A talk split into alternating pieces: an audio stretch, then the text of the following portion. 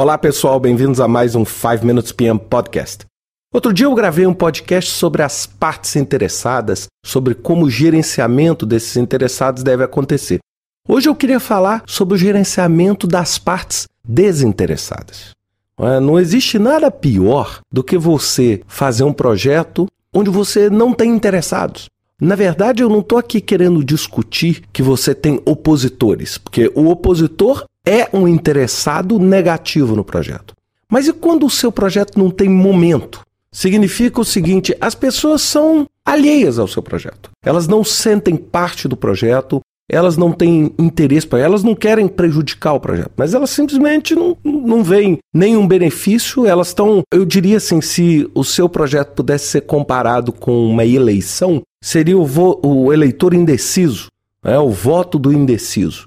E como é que você converte esse voto do indeciso em um voto de suporte, em um apoio para o seu projeto? A primeira premissa que você tem que colocar na cabeça, e eu às vezes fico muito, muito chateado, mas eu não posso deixar de falar porque a realidade da vida é: as pessoas têm os seus próprios interesses. É? Eu digo, poxa, várias vezes, pessoas são, na sua essência, mais voltadas para o seu próprio interesse, são tradicionalmente egoístas. Então a primeira coisa que você tem que entender é what is there for me?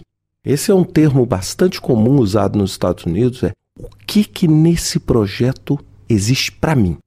O que que naquele projeto vai beneficiar a minha área, vai beneficiar o meu próprio interesse? Enquanto você não conseguir responder a esta pergunta, você não consegue suporte. Então você tem que entender o seguinte: poxa, como é que eu sensibilizo aquela pessoa a me apoiar no projeto? Eu preciso me colocar na posição daquela pessoa e entender o que, que é bom para mim naquele projeto. O que, que é bom para mim? Então, por isso que a sua comunicação, e por isso que eu falo o tempo todo que gerenciamento de partes interessadas e comunicação são irmãos, quase irmãos gêmeos.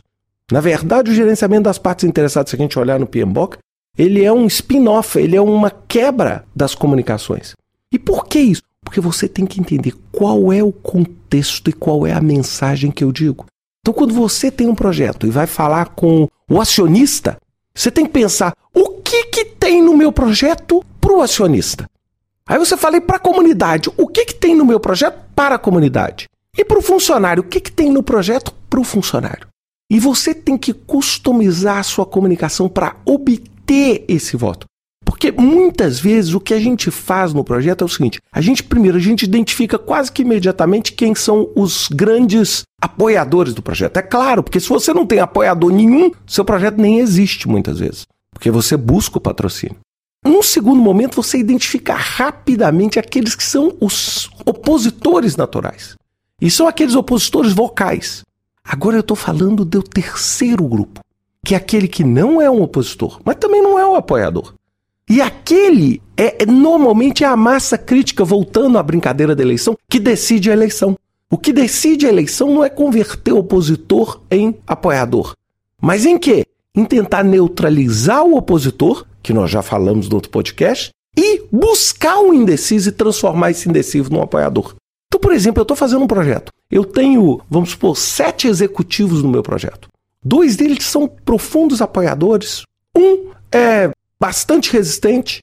Mas eu tenho outros quatro que estão neutros. Eles não são contra. Eles... Lógico, se o meu projeto começar a andar mal, eles se tornam opositores. Se o meu projeto andar bem, eles ficam felizes, eles estão ali. Como é que eu busco? Então você tem que ir lá e entender o que que tem no meu projeto para cada uma dessas pessoas. Na hora que você converter isso, você vai ver que você muda o cenário do projeto.